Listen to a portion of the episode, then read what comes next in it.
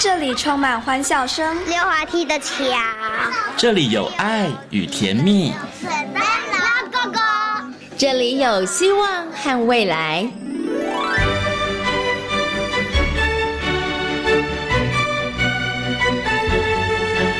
遇见幸福幼儿园，遇见幸福幼，遇见幸福幼，遇见幸福幼儿园。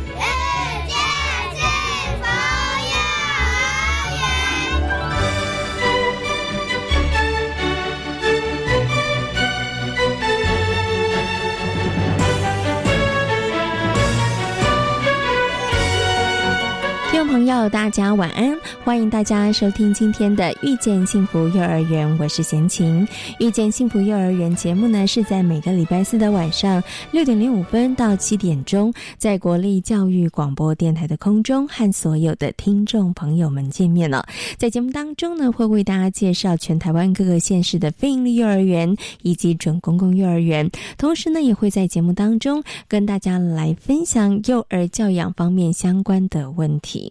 那么，在今天的幸福幼儿园呢，要为大家来介绍的是龙浦成长非营利幼儿园一个非常精彩的主题课程哦，叫做“一起吃饭去”哦。那这个呢，是针对小班的小朋友而发展出来的课程哦。那对于小班的小朋友来讲，到底在课程上面，我们可以做一什么样子的延伸呢？等一下呢，就一起来听听看龙浦成长非营利幼儿园的陈静怡园长，还有呢蔡怡轩大轩老师来跟大家的分享哦。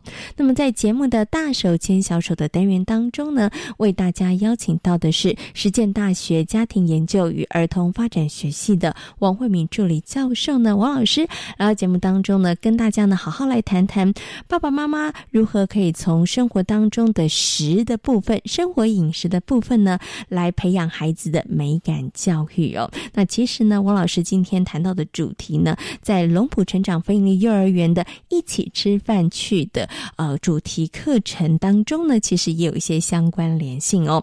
好，马上呢就来进行节目的第一个单元——大手牵小手。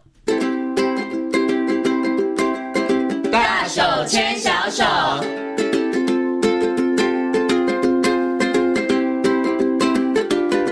是教育广播电台，您现在所收听到的节目呢是遇见幸福幼儿园，我是贤琴。接下来呢，在节目当中我们要进行的单元呢是大手牵小手的单元。很高兴的呢，为大家邀请到实践大学家庭研究与儿童发展学系的助理教授王慧明老师来到节目当中哦，跟所有听众朋友好好来谈谈爸爸妈妈呢如何从生活当中的食衣住行娱乐来帮助孩子提升他们的美感，培养他们的美感。同时，我觉得啦，不止培养孩子的美感，爸爸妈妈。的美感也要因为这些事情来建立哈。好，那首先呢，先给我们的王老师问声好，Hello，老师您好。嗯，闲情好，各位听众大家好。老师是不是觉得要培养孩子们的美感，爸爸妈妈的美感要先建立？哎，当然啦，我们啊，因为。爸爸妈妈其实就主宰了家里很多的食衣住行娱乐。没错，如果爸爸妈妈很多事情都觉得啊可以用就好了，没关系啦。那其实对于孩子来讲，你要让他从生活当中去觉察，然后去感受，这个可能就会比较困难了。是哈，对，没有错。所以呢，我们呢要花一点时间来跟大家谈谈，如何从食衣住行娱乐这六个方面当中，爸爸妈妈我们可以在生活当中做哪些事情？哈，可以提升自己的美感。也可以来帮助建立孩子的这个美感的教育。我们就先从食的部分来开始着手好了。大家会想说食很重要，每天都要吃吃三餐，但是就吃嘛，最重要这件事情不就是吃饱吗？它跟美感教育有什么关系呢？没有错。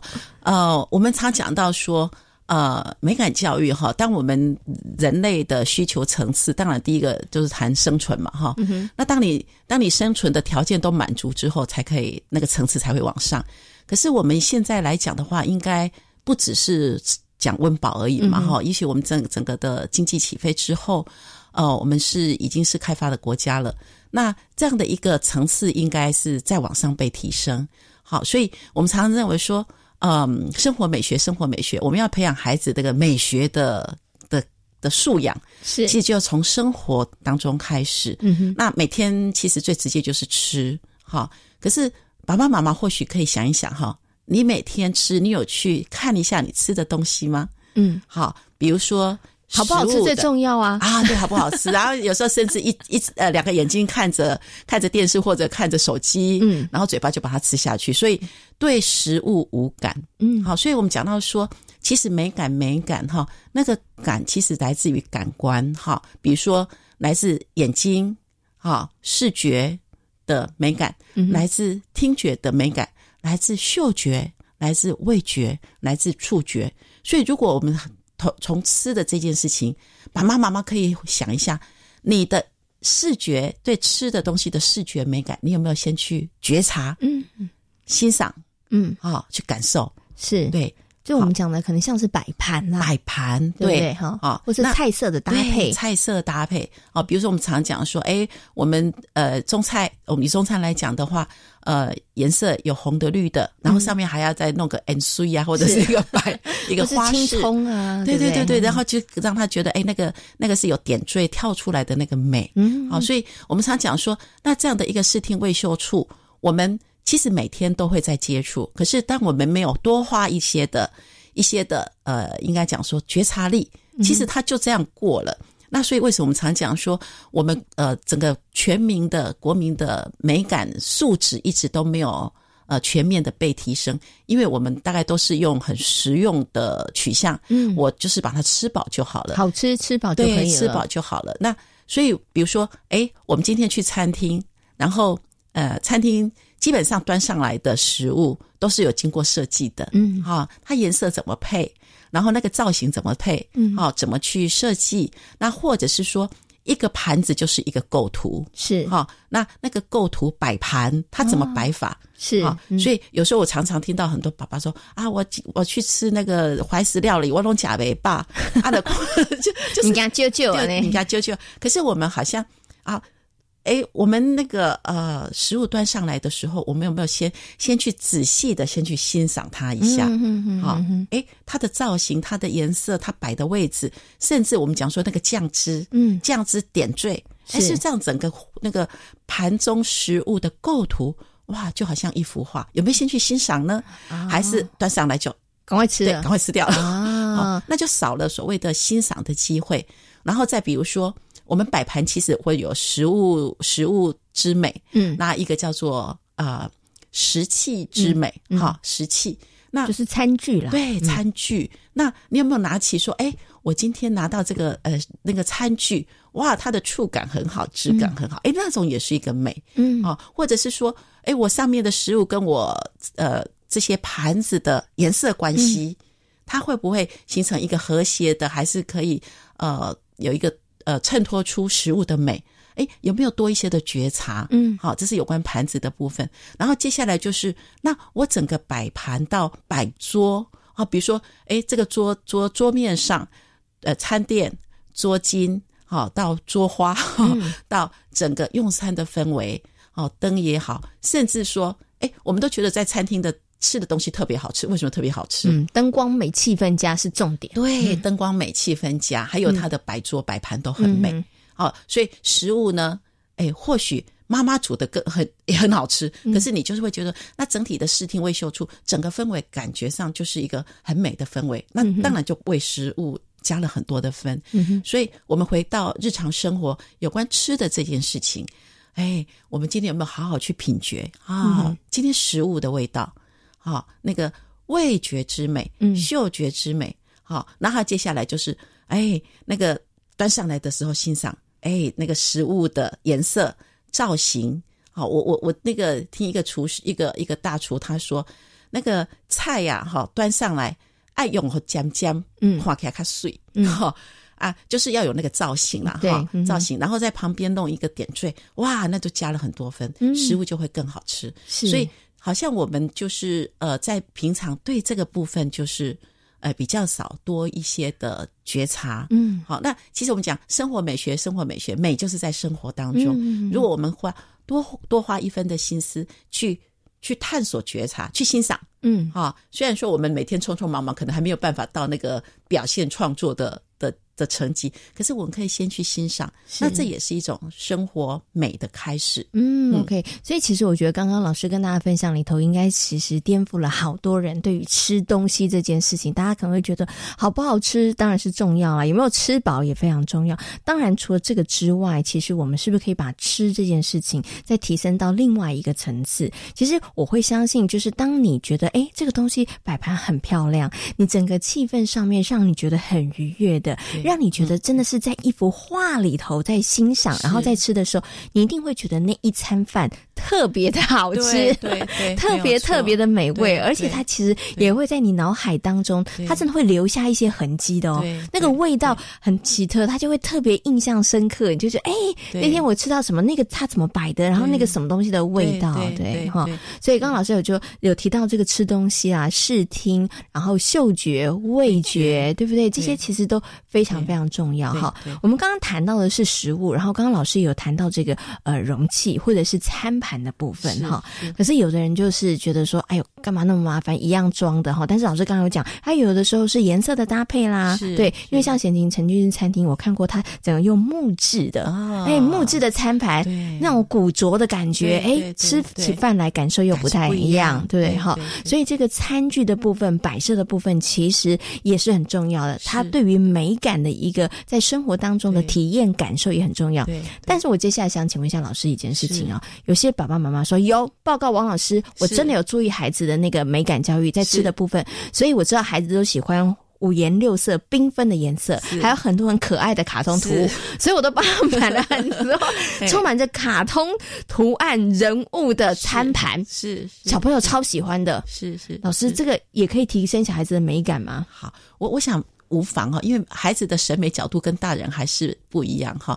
那我们回到美的元素哈，呃，视觉视觉的元素，它有颜色，嗯哼，啊，形状、线条，啊，然后质地，然后呃，它的组成构成哈，构造这些这些元素。那其实还是回到呃，我们视觉第一个还是色彩吧，色彩其实是会很直接的。好，那诶。孩子他会喜欢用这些，当然卡通跟他日常生活有很大关联。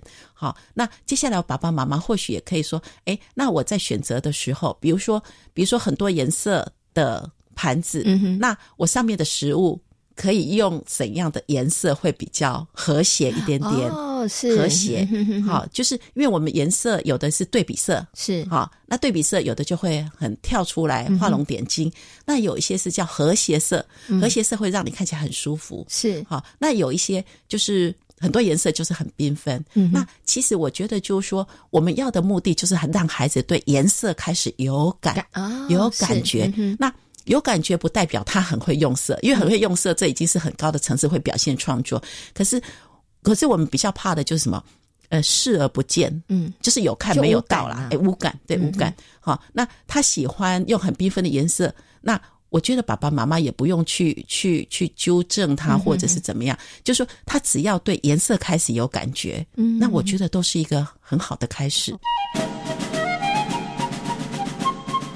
但是刚刚老师在讲过程里头，我就发现，所以爸爸妈妈可能要准备两三副的餐盘哦，对，因为有的时候我们要配色嘛，对，比如说黄色的盘子，如果上面都是花椰菜绿色的，而这个颜色上面就会很漂亮，对就会你会觉得哎很凸显，对不对哈？所以是不是可能要可以的话啦，可以的情况下，可能两三组的这个餐盘在运用可能会好一点。对对对，有时候像前琴说的，有时候加上木盘，哇，那孩子会觉得好像在那个美式餐厅哦。哦，那小朋友吃起来的。感觉又不一样，感觉会不一样。对啊，所以如果爸爸妈妈，你对于小孩子，如果他吃东西老是觉得他没有好好吃、认真吃，我觉得也许也可以从这些小小的地方对做一些小调整嘛。对，然后现在还有一些的模型，食物造型的模型，比如说饭，嗯啊，或者是一些像。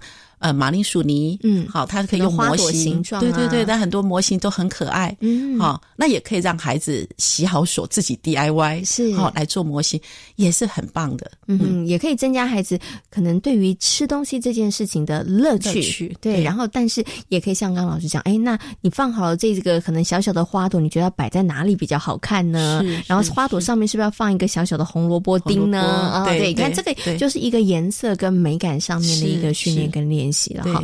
我们刚刚谈到了这个餐具部分呢，我还有一个问题想请问一下王老师，因为我真的看过有好多的爸爸妈妈，绝大多数应该有百分之九十以上哈，他们都觉得小朋友怕他摔破玻璃杯，所以绝大多数小朋友在使用的餐具跟杯子，大家都是美奈米的，美奈米。对，好，或者是现在比较不用塑胶，可能就是大概都是用那种呃不会摔破的啊，不会摔碎的。啊。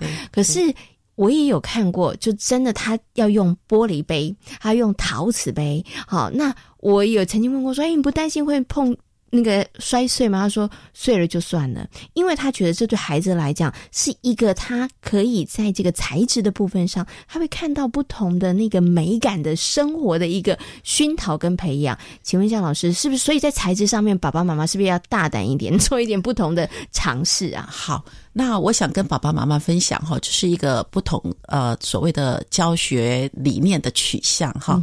那我举几个例子哈啊，以意大利。意大利的幼儿教育其实是世界闻名的哈，那他们在呃小小孩好在呃一两岁哈呃幼幼班的时候，甚至更小，他们就让孩子用陶瓷的盘子嗯。好装成食物，然后用玻璃杯哈啊喝水对，然后呃他们认为说这就是日常嗯就是来自日常，那我们要让孩子知道说这些东西是会破的。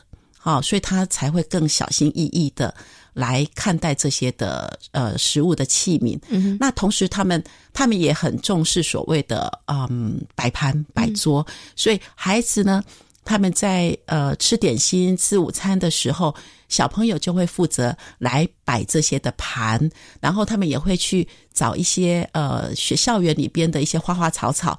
然后把它放在那个水杯上面来摆桌，那所以我们看到很小小小孩，他们就已经开始，就是这些的呃所谓的呃石器的材质之美，就是在他们的日常生活，嗯所以就是就是日常，啊，那。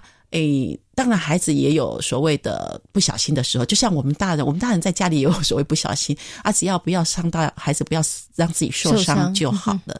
好，那在国内我们也看到有一些幼儿园，即使是托婴，哈，托婴也是因为不同的教学取向。好，那有的学校也是从小小孩，就是让他们用我们日常的呃陶瓷的盘，那当然他还是有比较。不会那么容易就碎掉的，可是基本上它不是叫做摔不破的哈。对，那也是用刚刚讲到，就是可以看到它今天里边装成呃，我们讲说呃饮品的颜色，是。比如说今天喝的是清清的水，或者是今天喝的是牛奶，今天喝的是果汁。那透过这些的玻璃的杯子，哈，呃，孩子可以看到里边的颜色，啊，那所以。这这个也就是说，不同的教学取向理念不一样。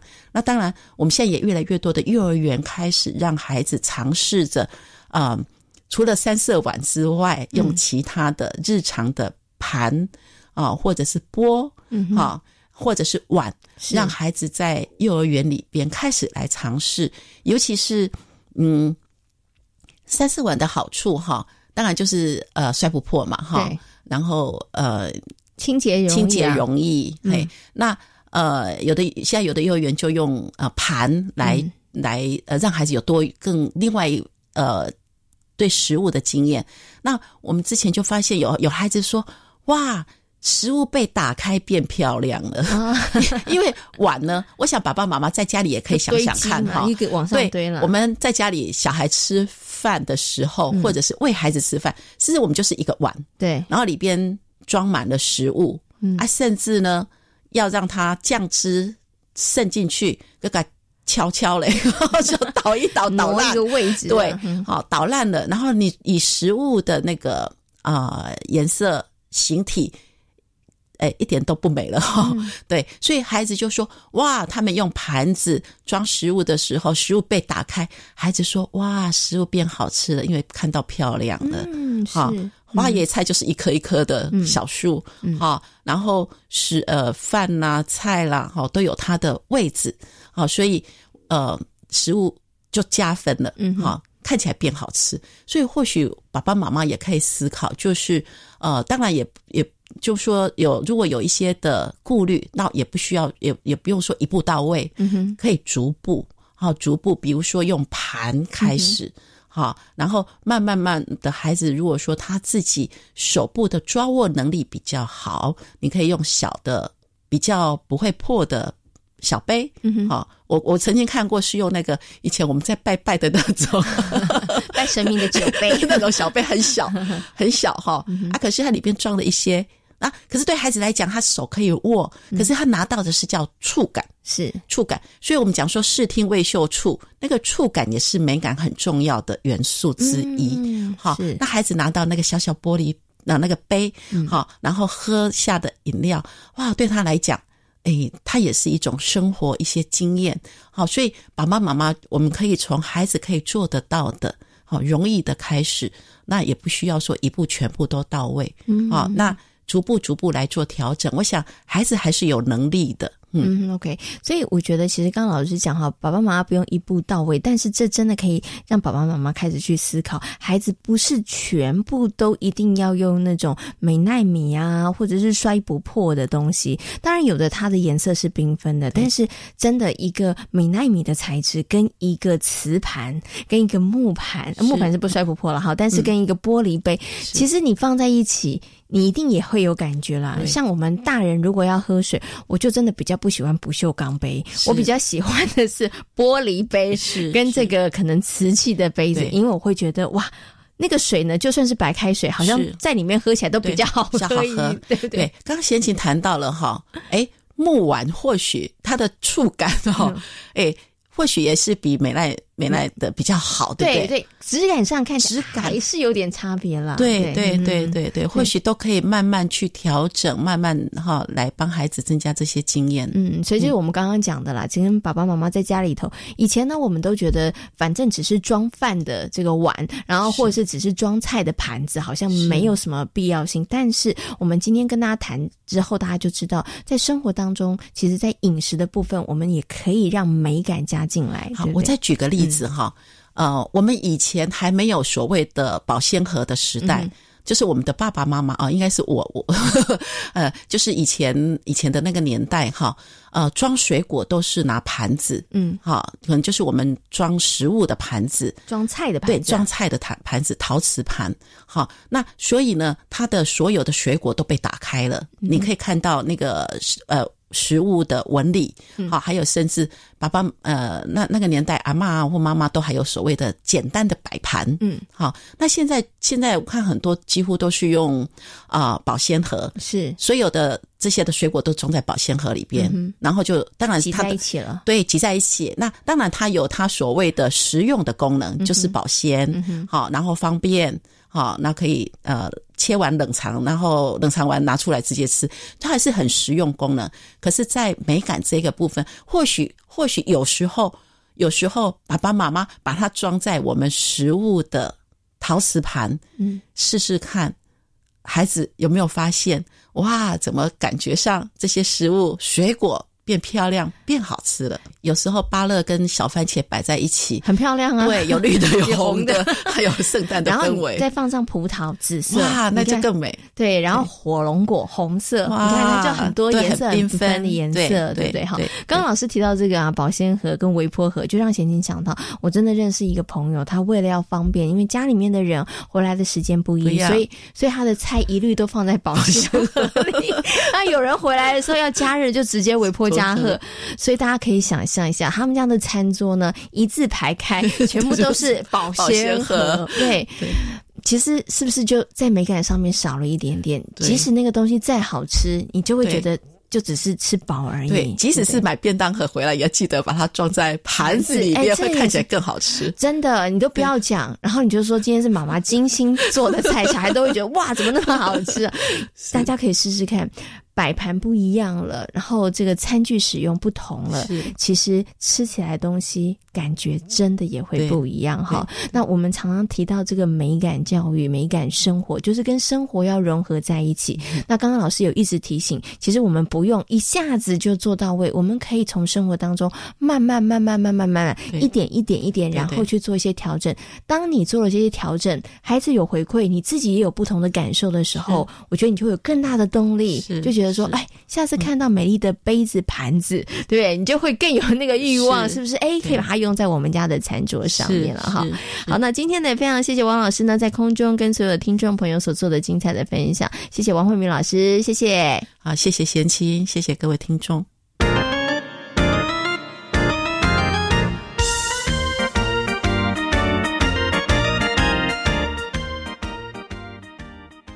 大家好，我是中央流行疫情指挥中心指挥官陈时中。国内武汉肺炎疫情已经稳定控制，但国际疫情仍然严峻。提醒至国外入境的朋友们，请于机上全程佩戴口罩。入境后，请谨守台湾的入境检疫规定。如果感到身体不适，请主动告知检疫人员，并配合防疫措施。请配合居家检疫。如出现疑似症状，请联系各县市卫生局，切勿自行就医。有政府，请安心。资讯由机关署提供。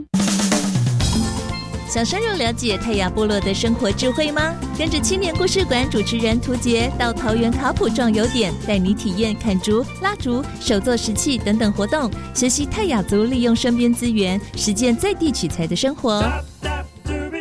你心动了吗？活动日期在五月五号星期三上午八点，名额有限，活动免费。有兴趣的听众朋友，赶快上教育电台网站报名。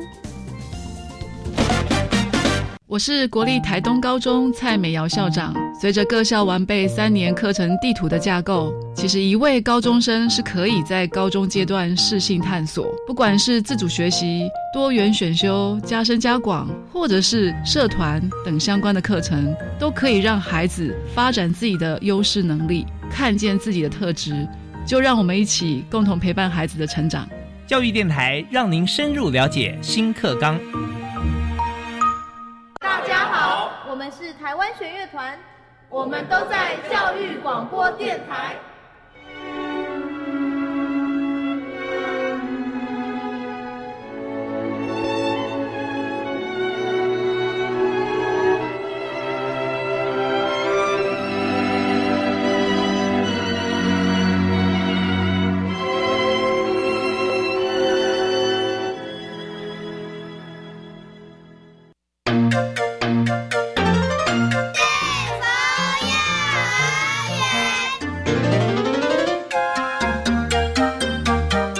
是教育广播电台，您现在所收听到的节目呢是遇见幸福幼儿园，我是贤琴。接下来呢，在节目当中要进行的单元是幸福幼儿园。其实呢，针对孩子不同的身心理发展，幼儿园的大班、中班、小班呢，也会有不同的教学方向跟目标。那么，对于小班的小朋友来说呢，主要的学习方向就是生活自理能力，还有五感的体验哦。而龙浦成长费力幼儿园的小班所进行的一起吃饭去的主题课程呢，就是带着孩子们打开五感，然后来进行学习哦。那我们一起来听听呢，龙浦成长飞鹰幼儿园的陈静怡园长以及蔡艺轩老师、大轩老师跟大家来分享他们的主题课程“一起吃饭去”。大轩老师呢，要来跟大家分享呢，他带着小班的小朋友一起进行的主题课程呢，叫做“一起吃饭去”哦。那我想，是不是可以先请大轩老师来跟大家分享哦？当时为什么会在小班要发展这样的主题课程呢？嗯哦，我们做这个主题课程的原因，是因为就是我们想要期待孩子可以在这个活动里面啊，去品尝不同的米饭的味道，然后在过程中，我们也会加入一些常吃的调味料，然后让他们哎，调味料让饭变得更好吃，这样子，然后慢慢的就是在活动里面引导，然后会让他们做到餐桌美学的部分，然后运用不同的蔬菜去摆盘，然后让饭看起来更丰富啊，更美味，然后他们就会很喜欢吃，然后最后就会再带他们做一些比较不同的米食料理。对对对，这是我们的当初的想法。好，所以刚刚呢，其实大轩老师有稍微跟大家讲，我们的课程大概有几个行进的这个方向哦。可是呢，可能很多的爸爸妈妈或是很多听众朋友会好奇说，为什么要让小班的小朋友吃很多不同的米？那大家会觉得很奇怪啊。所以你们当时的那个出发点是什么？那时候是因为，因为在。呃，看刚开学进来的时候，因为我们是小班嘛，所以他们一开始吃在家里吃都是吃白米饭，家里比较少尝试一些，像我们学校是吃五谷饭，就会有紫米啊、糙米啊那些的，啊小孩比较少吃，所以刚开始吃的时候他们会有一点排斥，所以才想说做这个主题，让他们哎喜欢吃饭，去试试看不同的饭，然后去吃不同的味道，因为像我们也会点心也会有紫米粥，对对对对，然后因为刚开始他们接受度不高啊，希望做这个主题可以让他们。在吃饭上面可以，嗯，更。吃的很好，然后也吃的很开心，这样子。嗯嗯嗯。那孩子不止让他们吃的开心，不止让他们接受，其实呢，在这个部分上面，让他们尝试不同的这个味道，其实也是增加他们的这个味觉方面的一些刺激。对对，好，OK，好。所以刚刚大轩老师讲了，那为什么我们会设计这样子的一个主题课程，就是希望哎，让孩子可以接受，也可以让孩子在味觉的部分上面可以多元的尝试哈。那但是接下来就要请大轩老师跟大家谈谈，你们怎么样开始呢？每一天就让大家吃不同的米吗？我们这个活动的进行方式是呢，我们一开始就是呃用我们用无感的方式来让孩子吃吃看。那我们一次都是选一种米，可以第一次可能就是白米，然后我们都会就是用锅子，然后煮完之后用铝箔纸盖起来，然后小孩就会很好奇，然后我们就会开一个小洞，然后让他们闻闻看，然后闻闻看味道，闻闻看，然后闻闻看他们的感觉，然后他们就会说，哎，闻起来很香，很熟悉的味道哦，吃起来这好像有吃过，对，然后之后就打开来。然后他们看到就眼睛看就说，哎，是白色的米哎。然后接下来就让他们用手摸摸看呐，摸摸看感觉，然后就再吃下去。一天都会用一个，然后再来就是第二第二种可能就是用紫米啊，然后一样的方式，然后让他们去闻闻看。然后跟再来就是糙米嘛，那他们也很可爱，他们发现三个米的味道都不一样。对，像紫米就是他们一闻的时候，一开始都没有猜到是米，因为它闻起来甜甜有红豆的味道。是，对对，他们就很喜欢。然后打开来，哎，是紫米耶，平常吃的紫米粥。然后糙米就是他们说闻起来有一些呃鸟饲料的味道，很可爱。然后后来就是。吃摸的时候也会感觉不一样，像它硬硬的，因为它有多一层壳嘛，所以吃起来就会硬硬的啊，这样。所以从这个开始之后呢，我们最后就是他们吃完之后，就是问他们就说，那这样就只有吃这样不好玩。对，然后后来就开始，我们就说，那不然我们想想怎么样可以让饭更好吃。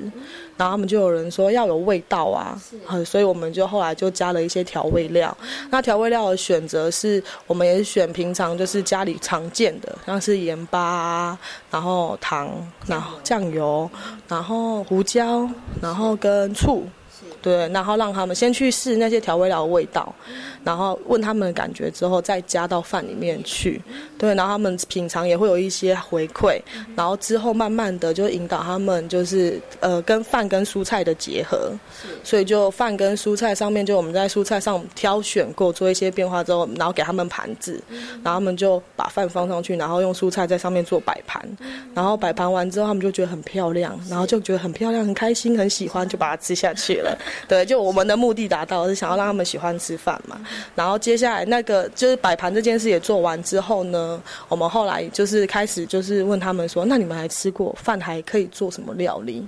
然后我们也选了一些小孩可以比较容易做的，像是炒饭啊，然后寿司啊，然后饭团啊。然后我们是还有挑战一个叫米汉堡，比较我就比较需要一些挑战，他们肯定要压一压，不然饭没办法叠成汉堡，跟再加一些材料这样子，就让他们。我们在动手做的部分，对对对大概是这样。我们的进行方式是这样子。刚刚大轩老师跟大家分享，会发现在每一个过程当中都很重视孩子的五感，都让大家他们可以先闻闻看，看到，然后可以尝尝看，对不对？然后在每一个阶段里头，其实都希望孩子可以把他们的五个感官都打开来，然后可以在这个部分上面做一些尝试。不过，是不是因为小班的关系，所以在这个五感的部分上面特别的强化，然后也让他们可能在动手做的部分。上面多了一些机会啊。就是在让他们在那个感受上面，就是体体验，嗯，也那但因为我们这样子进行，他们可能每一次的回答，可能从一开始不太知道这是什么味道，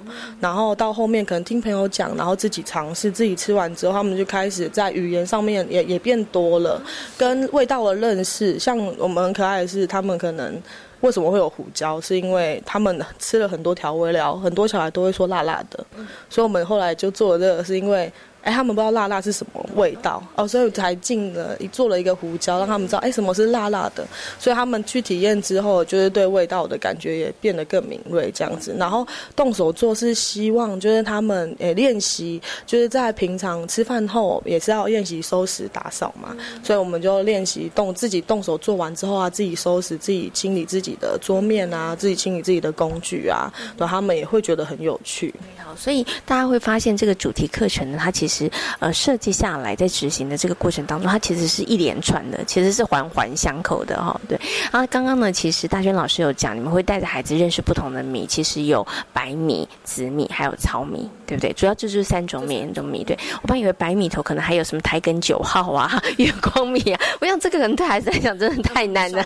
的话比较难，不过我们是有在绘本上面就是有介绍，但对他们来讲，呃，因为跟他们生活没有这么。直接的关系，对啊，因为我们还是以感受跟就是以美感啊、感觉啊、体验这样子为主，对，所以在就是在种植的部分，我们就没有做这一块，但是我们有用绘本跟小孩介绍，然后在学习区呃，在那个。就是绘本区也都有放跟米饭相关的绘本这样子，嗯，所以其实延伸的部分上面，其实我们也做一些搭配啦。但是主要的这个主题课程里头，可以还是跟孩子的年龄层有关。对他们来讲，因为是小班的小朋友，他们对于感受这个部分上，或是直接的动手做这个部分上，他们会学习的比较深刻一点点。好，好，那刚刚其实大轩老师又把我们这个课程跟大家讲一下，就是从前面带着孩子认识，用五感的方式认识不同的米，然后呢再来。哎，其实我们还又加入了不同的味道哈。对，我觉得刚刚听大娟老师讲，我觉得很棒啊。因为孩子很多，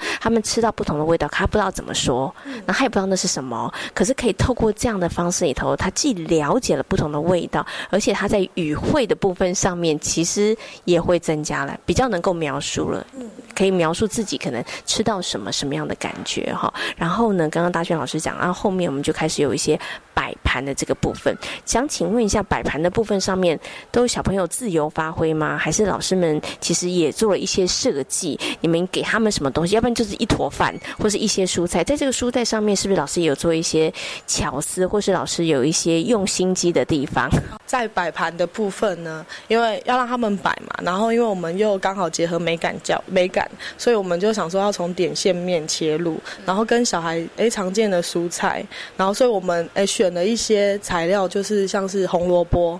那红萝卜我们。一开始把它切成就是正方形的，我们一开始是老师切，把它切的正正方方的，然后还有小黄瓜，小黄瓜因为切片是圆形的，所以就有方形跟圆形，然后我们也放那个玉米粒，小孩喜欢的玉米粒，然后葡萄干。哦，还有一个比较特别的是小豆苗，因为我们看了之后想说，哎，线，那我们用小豆苗试试看线，看小孩的接受度。然后，当然一开始在放这些蔬菜下去的时候，一开始我们是先拿这个蔬菜的原型，让他们摸摸看啊，然后吃吃看，一样是用无感的方式去体验。然后之后就是，哎，老师切好的，然后他们就拿一个小盘子。然后装了一些饭，然后他们就可能在那个盘子上面压一压，然后自己选择的蔬菜，然后就在上面摆。然后他们有些人摆的可能摆脸啊，因为有那些方方的、圆圆的，用摆脸；，还用圆圆的，可能就会变成车子。他们有很多他们天马行空的一些东西。嗯，好，所以到底要摆哪些蔬菜？老师们用尽巧思，要有圆形，要有方形，对，要有长条形，对不对？就让孩子其实可以接触不同的形状。其实那不同的形状，你怎么样去组合出一个图案？这个其实也是要小朋友他们的可能观察力或他们的想象的能力了哈。好，那其实我们刚刚讲摆盘之外呢，其实还有一个部分呢。刚刚大轩老师也有讲的，就是我们在整个啊关于米的认识里头，我们在后面还有一个就是我们延伸，就是孩子们要动手做，他们真的来做一些像呃寿司啦、饭团啦，然后还有炒饭哈。其实小班的小朋友炒饭这件事情，刚开始要做的时候，我相信可能很多爸爸妈妈会很担心吧。我家小朋友小班的，他可以炒饭吗？哦，炒饭哦，因为呃，因为我们弄的锅子呢，不是像那种呃大火那种，我们是用那个电磁炉，所以在火的上面，他们就也不用太担心。对，然后跟一开始在做之前，就先跟他们讲好安全规则，就是说他们可以摸的是哪里。那如果你摸盘子，你可能就会被烫到。然后因为我们的盘子。外面还有一层那种塑胶电磁炉，那叫什么电磁锅吧？所以它旁边就会有一层微微的塑胶这样子。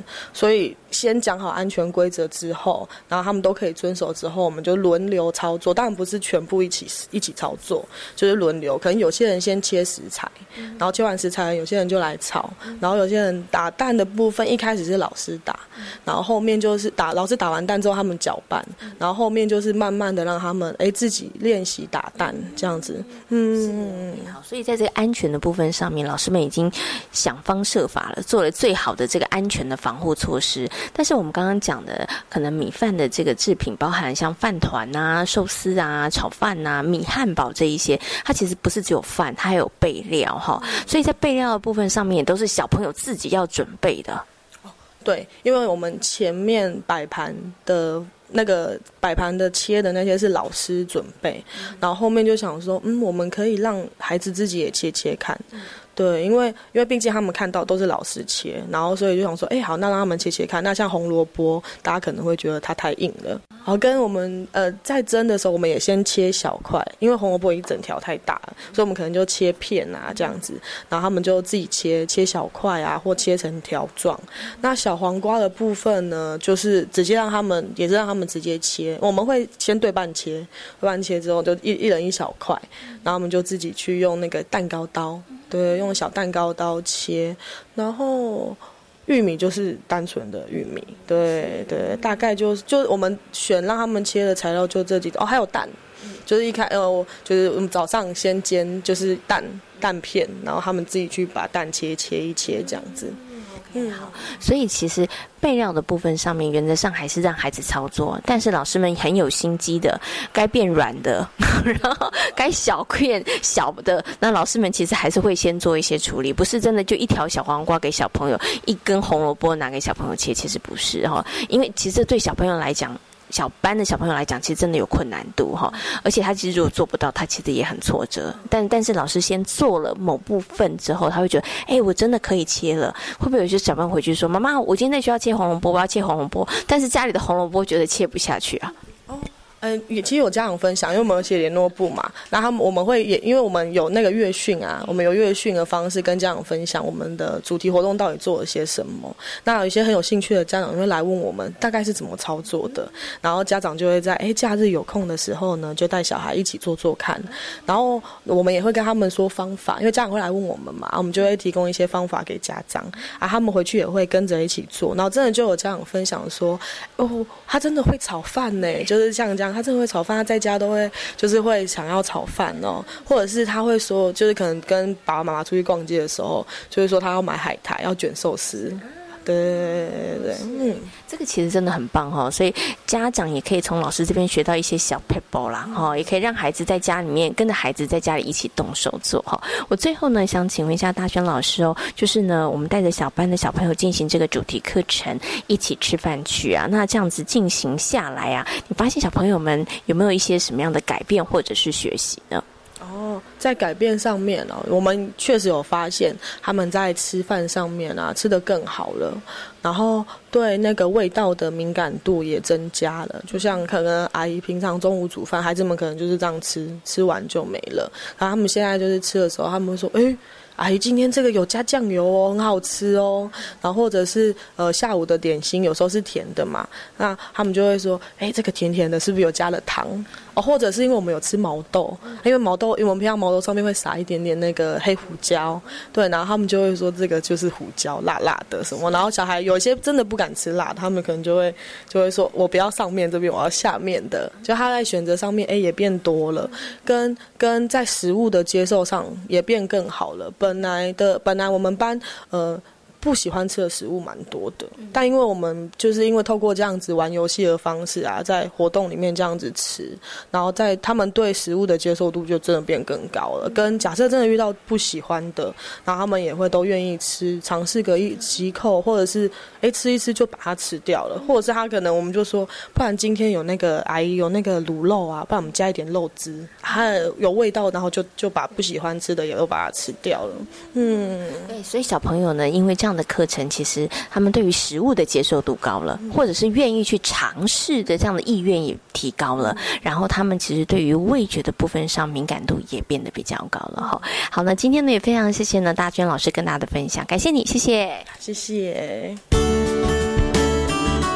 刚刚呢，我们听到了大轩老师跟大家分享呢，他带着小班的小朋友进行的一个主题课程呢，叫做“一起吃饭去”哦。那听完之后，大家会不会觉得，哎，真的也很有意思哦？我相信呢，可能很多听众朋友会觉得，哇，小班的小朋友可以做什么呢？小班好像学会生活自理能力，好像就是一个很重要的目标了。可是没有想到，其实，在小班，我们还是可以发展出一个非常精彩的课程哈。所以，我想接下来呢，就要请静园长来跟大家分享一下哦。那以这个龙普成长飞行幼儿园来说好了，在小班的主题课程上面，我们其实发展的目标是什么呢？呃。我觉得从三岁到四岁的孩子来讲，当然生活自理能力的养成是一个很重要的一个时间点。那除了生活自理能力以外，哈，怎么样把他的感官经验打开来，也是在小班其实是可以再继续着力的。那回溯刚刚老师在分享，为什么他们做一起吃饭去这件事情，当然脱离不了。其实老师背地里的一个期待，只是希望他认为，呃，我们期待应该是说，我们期待孩子在生活里头，生活自理吃饭就是一件事嘛，你怎么把照顾好？那在生活教育里头，你怎么除了把自己照顾好之外，你可以养成一些呃生活习惯？其实脱离不了这些期待，只是说在课程设计里头，除了生活自理的这些基本能力之外，还是可以把一些感官性的东西放进去。所以他们做这个的课程，其实某程度是把一个感受力呃放呃放大他们的感受，所以他们用了蛮多无感的经验去探究这样子的一个课程，从呃闻的、吃的，然后。感觉的部分，然后去设计的里面的活动，让孩子透过五感去让自己的经验被打开。嗯，所以其实对于小班的小朋友来说，当然学习生活自理能力是很需要的，但是如何让他们的这个五感被打开，对于生活周遭的事物感受力加深，其实也很重要。所以从刚刚大轩老师跟大家分享你都，会发现，哎，其实老师们真的是每一个环节都精心设计啊，比如说制造一些神秘感啊，对，或者是在这个过程当中加入一些这样子的一个游戏啊，让小朋友他们其实觉得更有趣。所以以刚刚啊，我们在听这样子的一起吃饭去这样教里头，就是如果老师想要做延伸这样子，比如说打开小班的小朋友他们的那个生活经呃。建立他们的生活经验，或者是让他们的生活经验更丰富的话，就必须要从他们比较生活当中的事物出发喽。对，通常在小班的课程选择上，还是脱离不了他的生活经验。然后，呃，不管的探究，其实像食烹饪这件事情，就是一个我觉得对孩子来讲喜欢的议题。因为，呃，吃饭这件事，吃东西这件事，动手做烹饪这件事，其实是学龄前孩子非常爱的。那只是说，你要去思考的，其实是说，那三岁、三到四岁的孩子，他到底可以。呃，完成的能力有哪些？老师在过程中得要去思考那个阶段性的小孩可以做什么。那他其实，在课程设计里面脱离不了探索了。我我想这两年我们在整体的课程设三个三个班级的课程设计里面，在探索跟觉察的部分，其实我们琢磨了很多的呃力很多的方向。过往在课程设计里面，大家可能会比较期待就表现表现出来，用不同素材去表现出来。但是在今年在课程设计上面，我们刻意把探索的时间拉长。那不管是是三岁班、四岁班或五岁班的课程，在在运作的时候，这个部分其实是我们很在意的。就说你怎么样透过不同的方式，让孩子去探究相关的议题，是我们很在意的。对，这这也是这次这个今年的整个课程运作的一个重点。可是呢，大家会好奇，小班的小朋友三四岁，他能探索什么？他能讨论些什么呢？探索哈，其实更直白来讲，你就是让他去玩，你怎么玩？玩是整个活动设计的重点。那以以吃饭来讲，就是说你你要让他玩什么？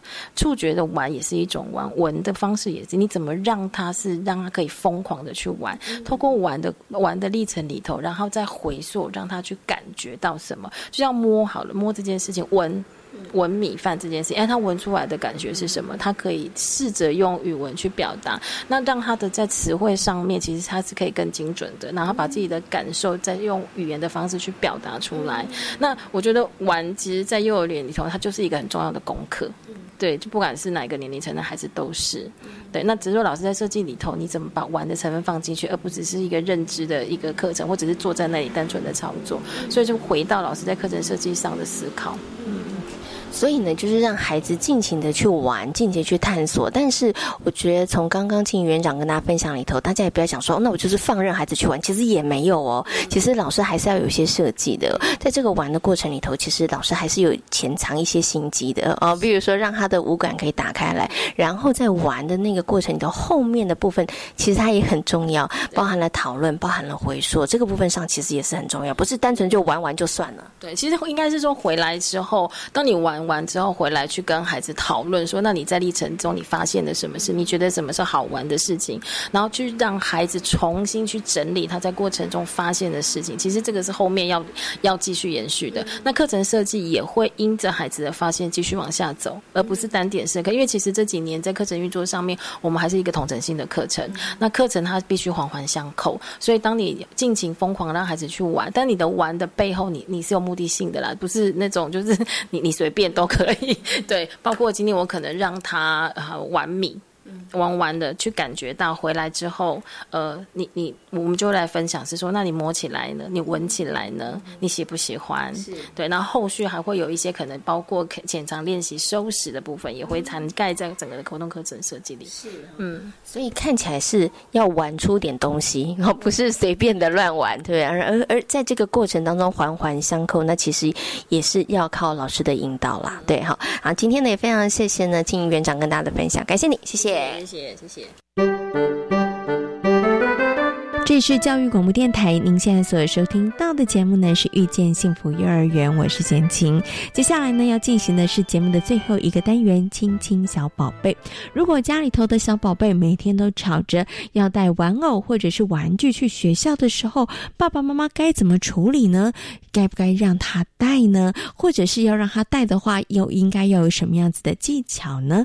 在今天的亲亲小宝贝的单元当中，正义飞利幼儿园的李淑丽园长将跟大家来进行分享。亲亲小宝贝，嗯，大家好，我是正义非营利幼儿园的李淑丽园长。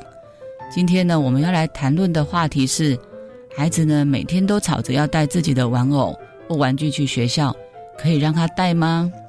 最好呢，先观察呢孩子呢他想要带玩具上学的真正动机是什么，再针对呢孩子的行为动机呢，找一个比较合适的解决方法。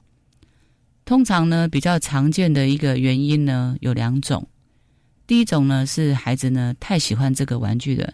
第二种呢，呃，就是他想要寻求一个安全感。那针对呢，第一种就是他喜欢这个玩具，想要一直看着它。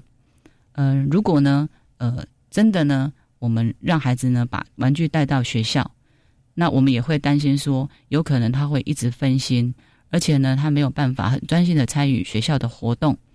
有时候呢，他也有可能呢，他会情不自禁呢，把那个玩具拿出来玩。然后呢，被其他的小朋友呃一起分享，然后玩坏了，或者是呢，他不小心弄丢了，那这些都可能造成呢班上老师的一个困扰。呃，爸爸妈妈呢要把这些可能性都告诉他。那如果呢他执意还是要带，那就必须先跟他约法三章，只能呢放在包包里面，然后呢再把包包放工作柜，不要拿出来。但呢，如果呢呃因为这个。就是被弄坏，或者是玩具呢被老师保护了，那这样的事情发生的时候呢，你就要自己负责，不能呢再要求爸爸妈妈再买一个。另外呢，呃，刚刚提到有些孩子呢，他想要带玩具的原因呢，其实就是寻求一种安全感。那有些孩子呢，他可能对于环境的适应缺乏安全安全感，他想要借由呢玩具呢来稳定情绪。那这个呢，比较会是发生在刚刚入园的一个适应期。通常呢，这是只是会是一个过渡期。只要呢跟老师呢稍加沟通，这样的一个问题呢就解决了。啊，对于呢带玩具到幼儿园这件事情，到底该不该做呢？